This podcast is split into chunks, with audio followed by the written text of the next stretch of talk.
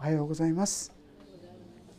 私たちは人生生きる限りですねさまざまな問題や困難にぶち当たることがあろうかと思います。特にそういう中でどうしよう。これからどうやって歩んだらいいんだろうか。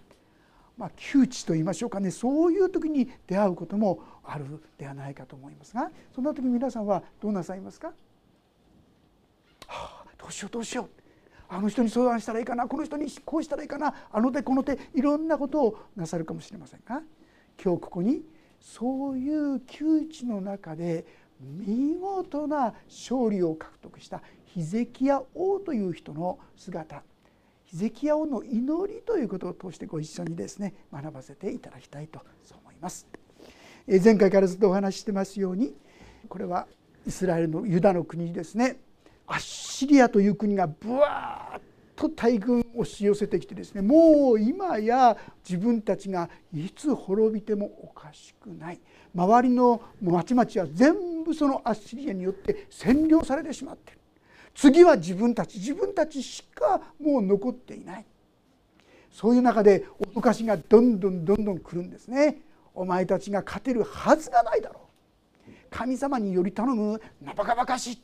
まあ、いろんな言葉の中に動揺されるんですがそんな中でこのヒゼキヤの祈りが見事な勝利。いつもお話してますが18万5,000という考えられない大軍がなんと一夜にして全部滅ぼされる。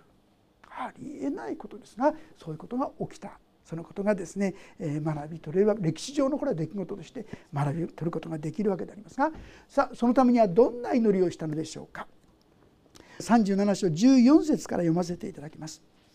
ヒゼキヤは死者の手からその手紙を受け取って読み主の宮に登って行きそれを主の前に広げたヒゼキヤは主に祈ったと記されています。まあ、どんな内容の手紙かっていいますとですね37章10節のところから鍵括弧特に二重括弧のところから出てくるんですが10節読ませていただきます。ユダのヒゼキヤにこう伝えよお前が信頼するお前の神に騙されてはいけない。エルサレムはアッシリアの王の手に渡されないと言っているがお前はアッシリアの王たちが全ての国々にしたことそれらを絶滅させたことを確かに聞いているそれでもお前だけは救い出されるというのか。私の先祖は五山ハランレツェフまたテラサルにいたエデンの人々を滅ぼしたがその国々の神々は彼らを救い出したか。ハマテの王アルパデの王セファルワイムの町の王ヘナヤ岩の王はどこにいるのか。お前たちは神が助けるって言ってるけど周り以上見てみろ事実を見てみろ。全部俺たちの配下。みんな彼らは絶滅だぞ。そんな気休めは通用しない。皆さんがもしこんなですね脅してみましょうって手紙を見たら現実を見たらどうしますか？いろいろですね問題があったらどうしようどうしようと思ってそれも実際彼らはみんな敗れてるわけでしょ？もうどうやって戦っていいかわからない不安や恐れでいっぱいになってしまうわけです。内容は違くてもそういうような場面に出会うこと私たちもあると思うんですよ。もういろんな人から責められてどうしてこれからですね歩んでいったらいいかわからない毎日とも住むことができないどうしようどうしよう。さあ皆さんその時に何をするべきなのか第一にするべきことそれはヒゼキヤは主の宮に登って行きそれを主の前に広げたとこう記されています。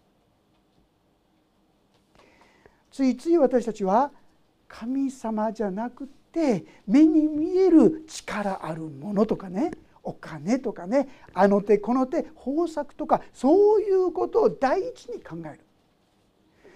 そういうことを考えることが悪いことじゃないんですよ。でもまずすべきことは何なんでしょう？それは主の前に祈ることです。主の前に出ることです。どうしてですか？その主神様の中にこそ本当の力があるからです。どんなに知恵があってもどんなに専門家であってもそれよりももっと強い方が私たちの神様じゃないですか。ところが私たちはこのことを忘れちゃってんですね。いざという時にああ神様がいたんだなんてですね 私たちはいつでも特に困難に陥った時にそうだ私たちの神様のもとに行こうこれが前回学んだことでしたね。イザヤ書の同じ55章というところにこんな言葉をご一緒に読ませていただきました。えー、主に帰れ。そうすれば主は憐れんでくださる。私の神に帰れ。豊かに許してくださるから。イザヤ書55章のお言葉でした。私たちに必要なことは神様に来るんですよ。あの手この手じゃなくてまず神様そしてその神様から知恵をいただき力をいただき人で人をですね紹介していただきいろんな形で導かれていく。これが必要なこと正しいこと。でも私たちは神様を差し置いてまず自分の知恵や自分の考えやあの人やこの人や神あらざる本当の意味で力にならないものを頼りにしてしまっている。それが多いわけですよ。今日ご一緒に学ばせていただきたい第一のこと。私たちは何を頼りにしているか。本当の意味では力にならないものを私たちは頼りにしていることが多いんじゃないでしょうか。私の神様はどんな神様ですか、まあ、このイザヤ書の言葉で彼が言ってるのはですねこう言ってます。16節でありますが「ケルビムの上に座しておられるイスラエルの神。万軍の主よただあなただけが地のすべての王国の神です」あなたが天と地を作られました。まあ、ケルビムの上におられるっていうのはですね神殿の中に、まあ、契約の箱というのがあるんですけどもそこにモーゼがですね神様からいただ10回なんていうのが入ってたりするんですがその上にはケルビムというものがですねこう天使がそれがこう2つこう置かれているんですけどね。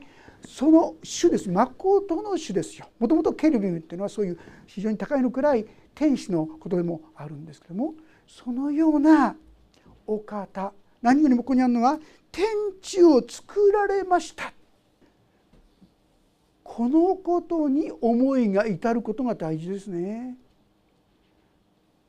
私たちはどなたを神としているのか天地を作られた方最高のこの地上の最高の博学者よりもはるかに力ある方知恵のある方この方を抜きにして何に頼ろうとするんでしょうね。まず私たちはこの天地をお作りになった神様このことに思いがいく時にだいぶ心が変わり始めますね。ある人は言いましたもし私たちが最初に問題や困難があった時に神様といって神に目が向けられていくならば70%の問題はすでにクリアしつつあるこんなことを言った人がいますよ。どうしてでしょう？全ての問題の解決の根本は神様だからなんです。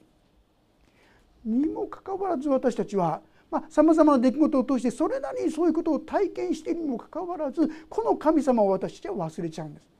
でいろんなことをやったあげくにどうにもならなくなってそしてやっと神様ってくることが多いんじゃないでしょうか。これは人のことじゃない私自身がまさしくそうなんですけども。で実はもっと言うならこのヒゼキヤ王自身もそうだったんです。今はまことに神様にまっしぐに向かっているようですがその前にはあの手この手といろんな策略によって乗り越えていこうとしてそうしてもうどうにもならないところに立ち入ってしまってもう彼は神様に行くしかなかった。でもそのようにして神様の言った時にそうだこの神様こそ全ての問題の解決のもといじゃないか。そうですよね。どんな知恵よりもどんな力よりもどんなお金よりももっと力のある方が私たちの神様じゃないですか。どんな時でもまず神様。いいですか？このことを忘れないでください。あの手この手あの人この人あのやり方このやり方じゃない。神様。その一つ一つどれもとてもいいものでしょうけどもまず神様というこの習慣をぜひ共に身につけていきたい。これが大いなる勝利を体験したヒゼキヤの勝利のもといですね。これが始まりであります。さあそして彼はそのような神様にこう祈っていくわけです。主よ御耳を傾けてください。主よ御目を聞いてください。生ける神をそしるために言って起こした。センナケリブの言葉を皆聞いてください。主はアッシリアの王たちが全ての国々とその国土を廃墟としたのは事実です。彼らはその神々を火に投げ込みました。それらが神ではなく人の手の技木や石に過ぎなかったので彼らはこれを滅ぼすことができたのです。私たちの神主よ。今私たちを彼の手から救ってください。そうすれば地のすべての王国はあなただけが主であることを主でしょう。まず第一にするべきことは今お話したようにまず神様に立ち返ってくること。神様と呼ぶこと。そしてもう一つちょっと今言い忘れたんですがこの神様がどなたかってことをはっきり申し上げることが大切ですね。もっと言うならばあなたは天地を作られた方と神様を褒めたたえているんですよ。主の祈りというのがあります。イエス様がまあ、弟子たちが祈りを教えてくださいって時にこのように祈りなさいと教えてくださったのが主の祈りその祈りの中でまず出てくるのは「天にいます私たちの父よ」とこう言ってるんです。これも同じああこの神様は本当に力ある方なんだな。私たちにこの思いが出てくるならばもう祈りにおける大きな力を頂いているということができると思います。そしてその次に出てくるのが何かと言いますとね皆が崇められますように。皆ってねみんながじゃないんですよ。神様のお名前が神様の素晴らしさが崇められますように。これが主の祈りの内容。私たちは神様を褒めたたえる祈りってどれくらいしてるでしょうね。私たちある時ですね教えられたんです。神様を賛美しなさいって言われたんですけども考えてみると私の祈りっていうのは神を賛美することなんかほとんどなかった。あれしてくださいこれしてくださいこうしますから祝福してください守ってください強めてください助けてくださいお願いばっかり。神様を褒めたたえる。これ私たちの祈りの大きな力になります。今言ったように神様あなたは天地をお作りになったお方ですという祈りが出てくるや否や。ああそうだ。この方は何よりも強い方だという思いに導かれていくじゃないですか。信仰が強められ励まされていくんですよ。ああ神様あなたはこんな私のためにイエス様を十字架につけて罪を許してくださったおかしを感謝しますと死を賛美しますと褒めたたえたらどうでしょうか。ああそうだ。こんな私の祈りも神様は聞き入れてくださるんだ。罪を許してくださるから。ああこの神様は私を喜んで助けてくださるお方。神の皆を褒めたたえるとともに私のうちにはそんな祈りの力が出てくるんですね。そしてそれとともに私たちに必要なのは現実をしっかりと神様に申し上げることなんですね。ここに主よ御耳を傾けて聞いてください主よ御目を開いてご覧ください生ける神をそしるために言って起こしたセナケリブセンナケリブの言葉を皆聞いてください主よアッシリアの王たちが全ての国々とその国土を廃墟としたのは事実です。彼らはその神々を火に投げ込みました。皆さんこの状況をそのまんまお話ししていいんですよ。神様の前にきれい事なんか全然必要ない。立派な祈りなど全然する必要ない。実はですね今祈り会でもこう祈りってことをご一緒に学んでるんですが、ね、祈りの中でこの間お話ししたことなんですけどもしばしば私たちは誰に向かって祈ってるかってねもちろん神に向かって祈るんですがいつの間にか私の心はみんなに聞かせる祈りになってませんかっていうこと。よく人の前で祈るのは嫌だなんて言う人いますね。それどうしてだか分かりますか？自分の祈りを評価されたくないってことでしょ？悪く思われたくないバカにされたくない立派な祈りと言えないかもしれないと。これ全部人の目を気にしてるんでしょ？神様に向かってたらいいも悪いもないですよね。もう問題は神様に向かえばいいんですから。ところが私たちは人の目を気にして祈るので神に向かわない。時には神に向かわない。人に向かうだけじゃなくて自分に向かうんですよ。自分は今日はちゃんと祈れなかったなとかね。あるいは何かかうまく祈れてないとか人はどう思うかなとかですね。そんな余計なことを考えるんです。神とは祈りとは神に向かうことです。それが立派であろうがおかしくなろうが関係ないんです。神に向かっていればそれでいいんですよ。私の祈りはどうでしょうか。人に向かって人に聞かせる祈り人に評価されたい。そういう心から本当に離れてただただ神様に助けて自分の正直な惨めな姿も愚かな姿も正直に神様に申し上げることができる。そういう祈りになる時に力が出てきますね。見てください。この千なキリブの言葉を。そして実際この人々はみんなやられちまったんですよ。神様って。これでいいんです。皆さん。現実の厳しさを正直に神様に向かっていいんです。私たちは祈りの中で神様に正直に申し上げましょう。しかし同時にこのヒゼキヤの祈りの素晴らしいことはそんな中でも彼の確信が出てくるんです。彼らはみんな破れちゃった。でもそれはね本当の神様じゃなかったからだよってこう言うんですよね。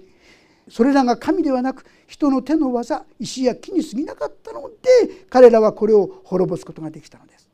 私たちの神主よ今私たちを彼の手から救ってください。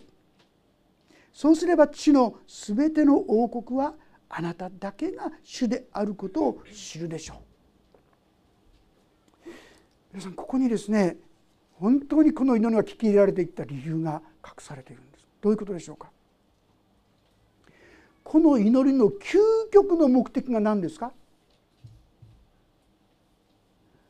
実際国々が滅ぼされてそして今やこれはあなたが非難されているんです。だから今ここにあなたが力を表して勝利を表してくださることによってまことにこの聖書のこの神様が本物の神様だということが分かるようになるからです。こう言ってるんですよ。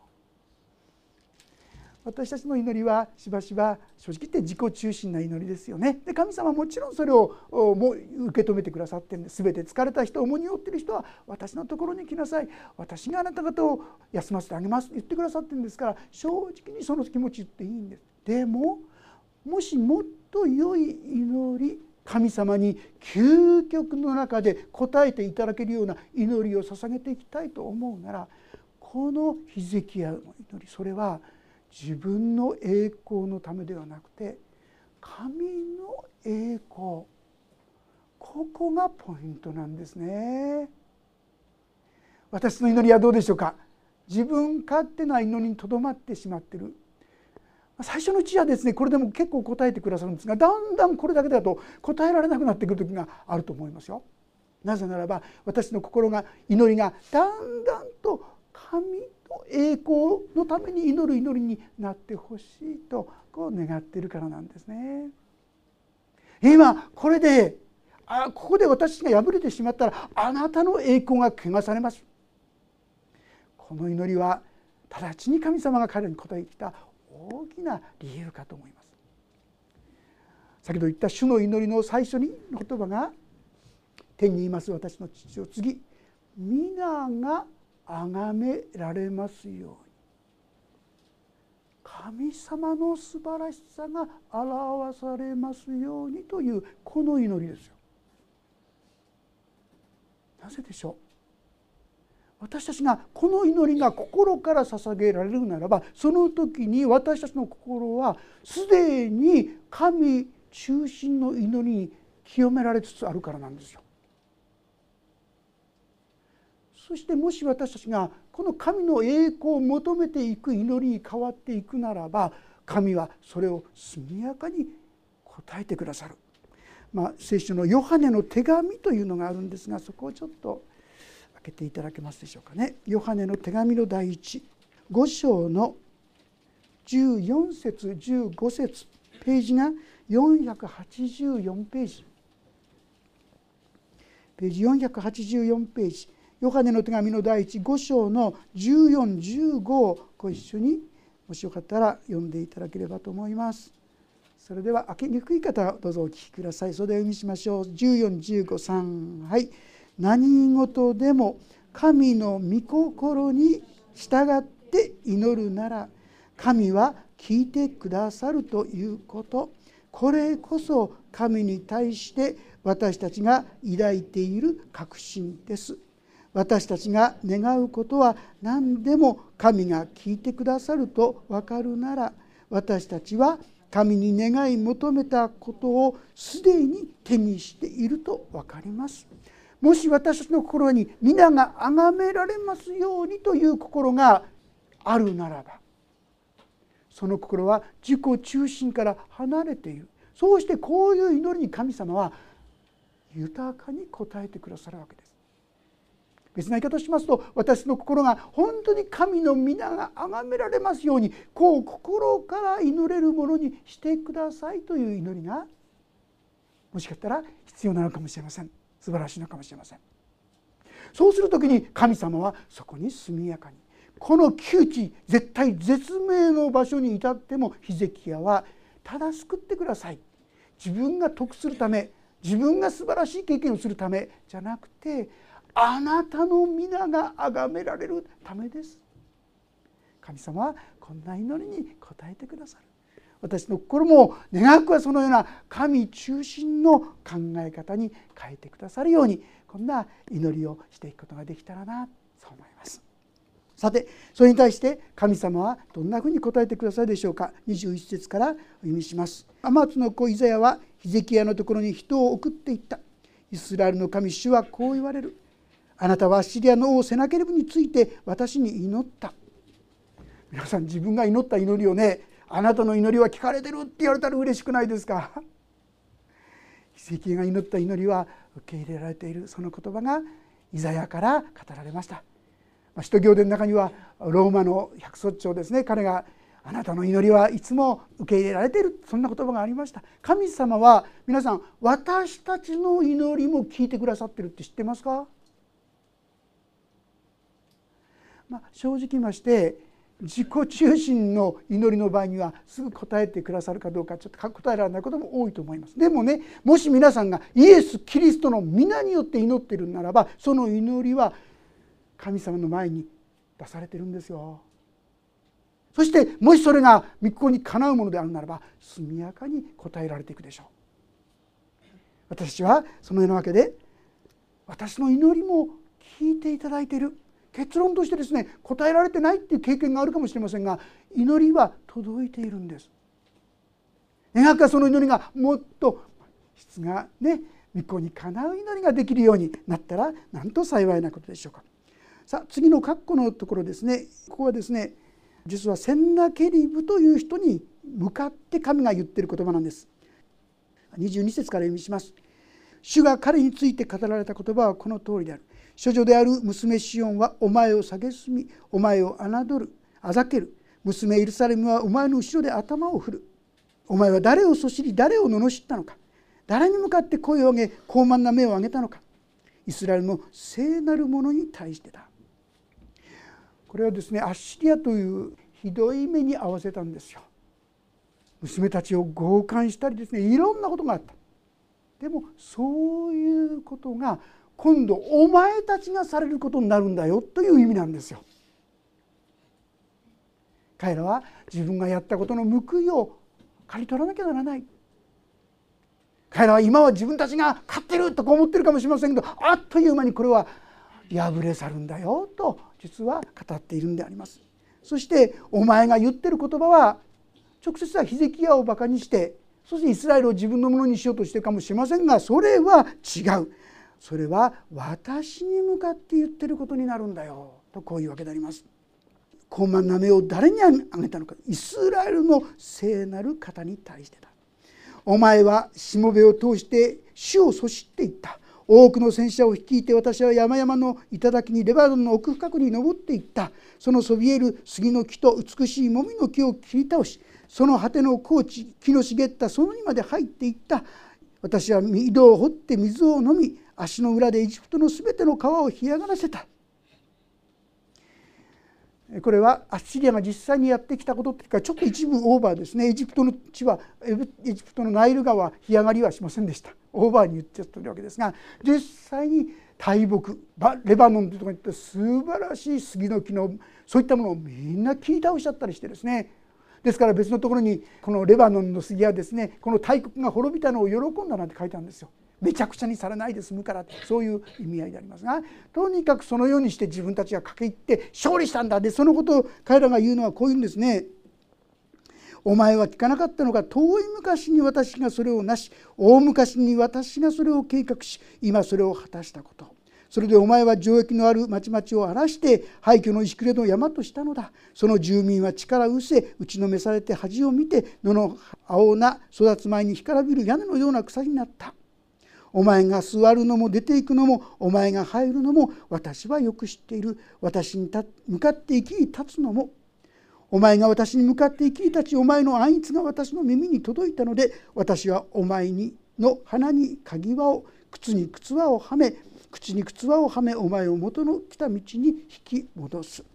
彼らは自分たちの力自分たちのこの能力がこのようにですね一体を全部征服してきた俺たちがやったんだっていう思いだったんですが神様はそうじゃないんだよあなた方にそれを許したのは私だったんだよ思い上がってしまっているだからあなた方がやったように今度はあなた方が同じ苦しみを受ける。まあ、このアッシリアの国は北イスラエルの国々をアッシリア報酬といってアッシリアに連れてっちゃったりしたんですよ。で同じように今度はお前たちがそのように鍵輪を靴輪をはめられたり鍵輪をはめられたりしながら連れられていくようなそんなことになってしまうんだよ。まあ、現実にはですねこの結果としてアッシリアは退散しました本当に退散したんです。そして20年後に言ってみましょうか彼は自分の国に帰ったその時に自分の子供からこのセンナケリブは殺されるというですね悲しい受け身に遭わなければなりませんでした。彼らが思い上がってしまったからだ、まあ、結論としてそのような道が開かれたんだということを知ることができますが今日私たちはそういうことで知るべきことそれは何でしょうか。窮地に陥った時の祈りです。困った時に私たちはまず神様に祈る。これが大事ですね。あの手この手じゃない。そうだこの全ての問題の解決は神様にあるんだ。ここに立ち返ってくることが大事です。そしてこの神様に私たちは褒めたたえる。これが大事ですね。あるいはですねここちょっと一箇所開けておきたいんですがヘブル書の4章15節というところ。ちょっとご一緒に読んでおきたいと思います。ヘブル書4章の15節。ページが441ページですね。開けられる方はご一緒に読んでみましょう。ヘブル書4章の15節16節でした。15節16節じゃ開けられた方は読みましょう開けにくい方は聞いてくだされば大丈夫です4章1516です3はい私たちの大祭司は私たちの弱さに同情できない方ではありません。罪は犯しませんでしたが全ての点において私たちと同じように試みに遭れたのです。ですから私たちは憐れみを受けまた恵みをいただいて俺にかなった助けを受けるために大胆に恵みの御座に近づこうではありません。私たちの大祭司は私の弱さに同情できない方ではないって言ってるんです。だからこの神様の前に正直になって出ていくことができるんです。私はこんなに惨めなもんです。私はこんな弱いものです。私はこんな愚かなこと失敗ばかりするものです。それでいいんです。そのまんま神様に出ること。いいですか？神様に立ち返るだけじゃない。今度その神様の前に正直に自分の弱さ自分の困難窮地に陥った状況それを全部つまびらかにですねお話ししていいんです。その時に神様はことを行わせる。なぜ？神にはその力があるからです。そして気が付いてみると驚くなかれ不可能と思ったことが起こりうる。こういうことですね。私たちも生きる限りいろんなそういうどうしようどうしようというところに出会うことがあると思いますヒゼキヤと同じようにその時には私もそうやって立ち返って主に祈ってそして主の技を共に体験していくことができたらなそんなふうに思うんです。アメリカのアラバマ州ってところですね神様を信じてそしてそこで技をしてとても祝福されて綿花を栽培してとてもですねその地は祝福された地だったんだそうです。ところがそこでとんでもないことが起きたんですね。それはねまだ覚えられないんですがワタミハナゾウムシって虫がいるんだそうです。要するに綿花もう全部食っちゃうんですね。でどんどんやられちゃってああ大変でどうしたらいいんだっていうそういうことになったんですね。で彼らは涙ながらに祈り神様どうしたらいいんでしょうかっていう時にですねついに決断して思い切って今までずっと繁栄して祝福されてきた綿花を全部やめたんだそうです。そしてその土地をこう耕し直してですねそしてそこにアーモンドアーモンドをですね植えたんだそうです。そうするとこれが祝福されてですねだんだんこう生産を取るようになってきた頃には実は周り中にそれが全部広がってなって多くの綿花がみんな台無しになってしまった彼らはちょっと早めにそのことが起きたために思い切ってもうそのちまちまとそれをするんじゃなくて思い切って方向転換してそしてそのアーモンドにしたために他が苦しむ頃にはもう随分回復して豊かな歩みができるようになったっていうんですね。それでそのアルバマ州にはですねこの記念碑ワタミ花ゾウムシの記念碑が立ってんだそうですね。要するにそれはどういうことか。神様にそして祈って涙して祈った時に神様はこれを祝福に書いてくださった。私もいろんな困難や苦しみ試練の中で本当にその問題を神様と言ってそのことを持ち出していく時になんとその悲しみが痛みが苦しみが大きな神様の祝福に変わることはしばしばあることですね。そのためには今お話した通りまず神様の前にそのことを祈ることですね。神様に立ち返ること。豊かにたとえ今がどんなものであれ豊かに許してくださいそして2番目にその現状その弱さその戦い苦しみを正直に神様に申し上げること。あこれも開けようと思ってたんですね。ピリピの4章6節7節。すいません。そこも時間来てますけども4章の6節7節。ピリピ書4章の6節7節開けられた方はご一緒に読んでいきたいと思います。開けにくい方は後で開いても結構ですしまたお聞きください。それでは4章6節7節3はい。何も思い煩わないであらゆる場合に感謝を持って捧げる祈りと願いによってあなた方の願い事を神に知っていただきなさい。そうすれば全ての理解を超えた神の平安があなた方の心と思いをキリストイエスにあって守ってくれます。何も思い煩わないで。ねこんなダメかそんなこと考えない。感謝を持ってっていうのはあなたのためにイエス様は十字架にかかってくれた。こんだけでも感謝じゃないですか。その感謝を持って死の前に正直にその神様今困難ですって苦しみを悲しみを痛みを辛さを全部申し上げていきましょう。その時に何が起こるんでしょうか？そうすれば全ての理解を超えた神の平安があなた方の心と思いをキリストイエスにあって守ってくれます。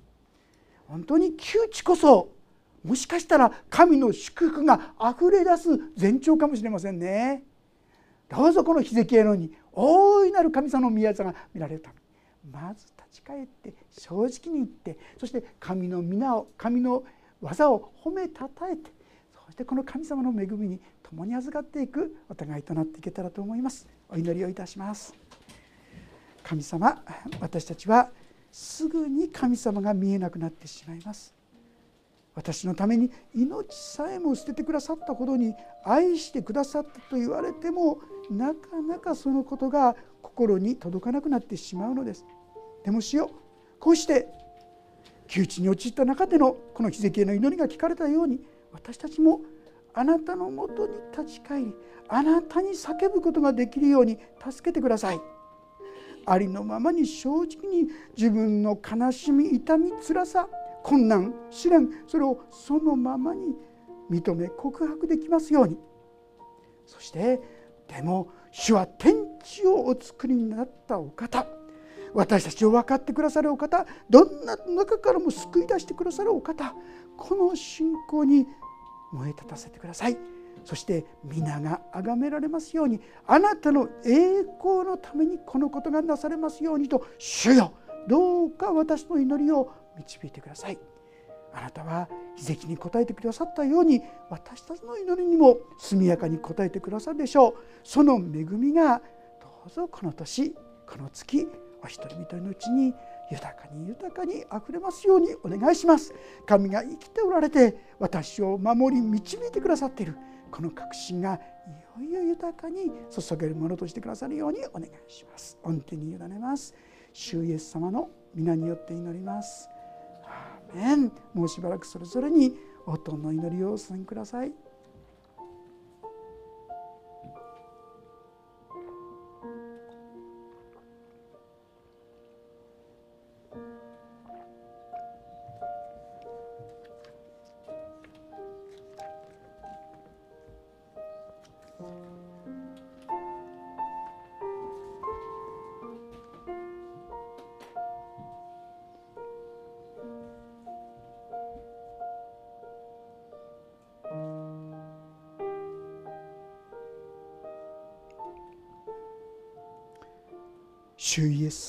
人の